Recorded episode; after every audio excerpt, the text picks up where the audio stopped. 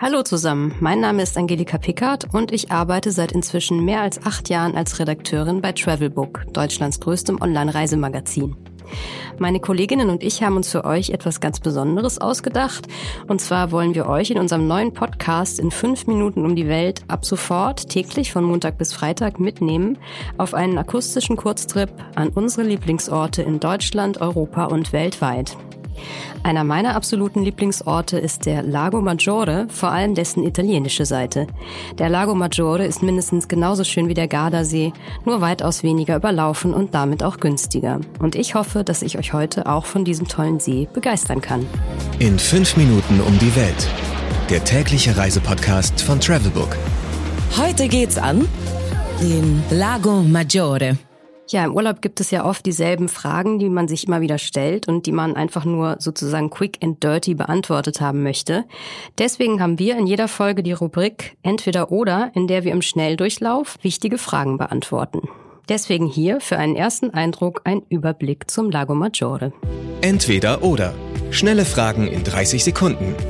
Auto oder öffentliche Verkehrsmittel? Mit dem Linienfährschiff. Diese Schiffe verkehren stündlich und halten an sämtlichen Passagierhäfen am Seeufer und an den Inseln. Pärchen oder Familienurlaub? Da ich den See schon ziemlich romantisch finde, sage ich hier mal Pärchen. Aber ich denke, man kann auch gut mit Kindern hier Urlaub machen. Entspannung oder Abenteuer? Hier muss ich sagen beides, denn man kann wandern, klettern, Boot fahren oder einfach nur am und im See entspannen. Kultur oder Party? Kultur. Teuer oder günstig? Deutlich günstiger als der Gardasee, vor allem natürlich in der Nebensaison.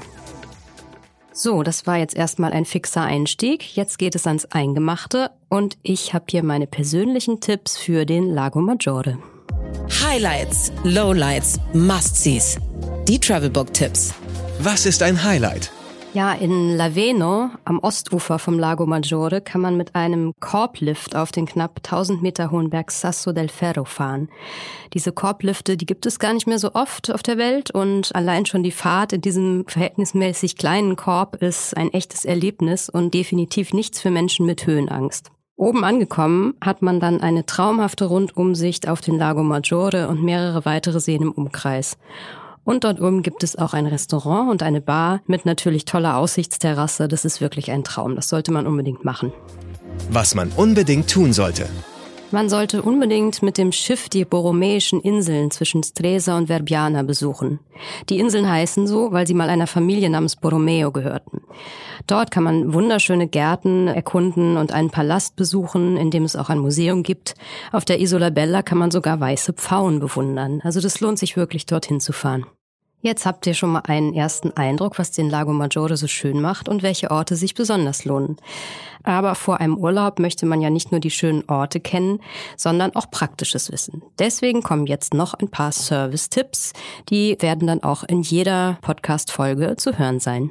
Geld, Sicherheit, Anreise. Die wichtigsten Service-Tipps für euch. Wie viel Geld sollte man für eine Woche einplanen? Für Anreise, Unterkunft, Essen und ein paar Sehenswürdigkeiten solltet ihr für eine Woche so ungefähr 600 bis 700 Euro einplanen. Kommt natürlich darauf an, wie viel oder wenig Luxus ihr haben möchtet.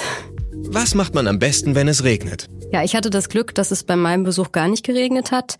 Ich hätte mich in dem Fall aber vielleicht einfach auf eine Fähre in die Kabine gesetzt und wäre über den See geschippert. Natürlich gibt's auch überall Dinge, die man unbedingt tun oder bestenfalls vermeiden sollte, damit die Reise auch entspannt wird. Und diese Dinge verrate ich euch jetzt zum Lago Maggiore. Do's and Don'ts.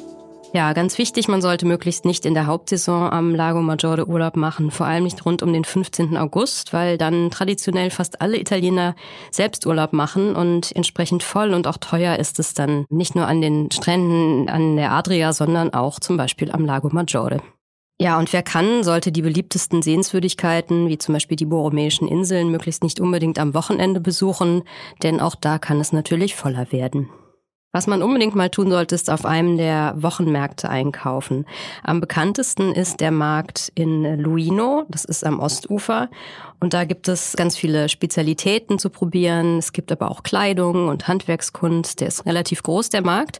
Und der findet immer mittwochs zwischen 9 Uhr und 16.30 Uhr statt. Ja, das war's auch schon mit der ersten Folge von In fünf Minuten um die Welt, dem täglichen Reisepodcast von Travelbook. Ich hoffe sehr, es hat euch gefallen und ich konnte euch einen äh, guten ersten Eindruck von meinem Lieblingssee in Italien vermitteln. Morgen geht es dann etwas weiter weg, nämlich nach Namibia. Dorthin entführen uns unsere Freunde Annie und Jenny, die den Reiseblog Travelisto betreiben. Denn auch das ist das Besondere an unserem neuen Podcast. Nicht nur wir Redakteure und Redakteurinnen nehmen euch in fünf Minuten mit um die Welt, sondern auch viele andere Leute, die das Reisen lieben und leben. Zum Abschluss gibt es in jeder Folge 15 Sekunden Mini-Urlaub mit akustischen Eindrücken, dieses Mal von einem italienischen Wochenmarkt. Mein Name ist Angelika Pickard und ich freue mich, wenn ihr bald wieder reinhört. 15 Sekunden Auszeit